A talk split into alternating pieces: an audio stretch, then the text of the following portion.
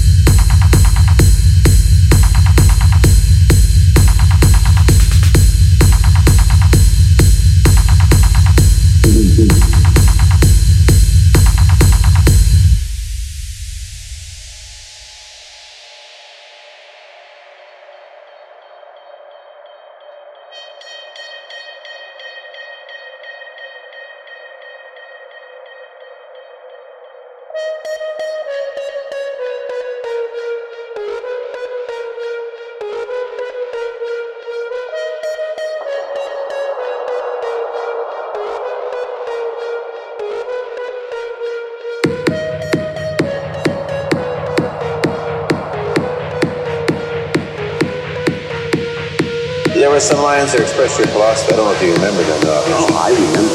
I Let's said, this is what it is again. I said, empty your mind. Be formless, shapeless, like water. Because I know this very well.